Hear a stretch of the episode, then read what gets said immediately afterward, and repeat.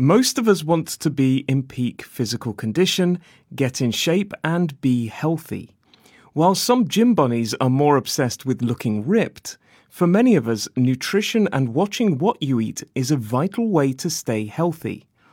But when it comes to food, what is calorie counting and what are the positives and negatives of it?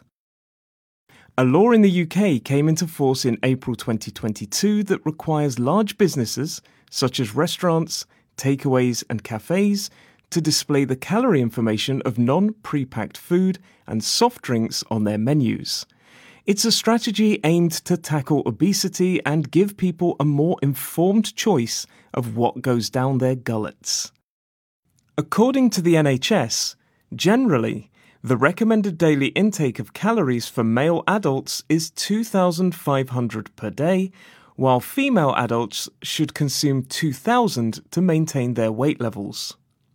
For those of us who wish to drop a few pounds, experts advise us to consume fewer calories than the recommended daily number, eat a balanced diet, and increase our levels of physical activity.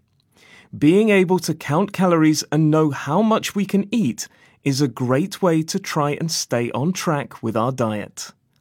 However, there are some skeptics when it comes to calorie counting. 200 calories of fresh fruit and 200 calories of junk food, for example cookies, have the same caloric value. However, there is a question of the health benefits of what you're consuming, regardless of calories.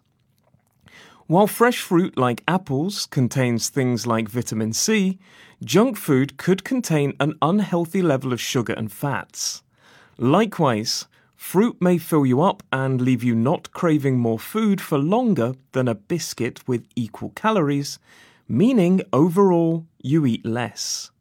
Simply counting calories, while useful for weight loss, doesn't take into account your intake of good fats, carbohydrates, and proteins, things that your body needs.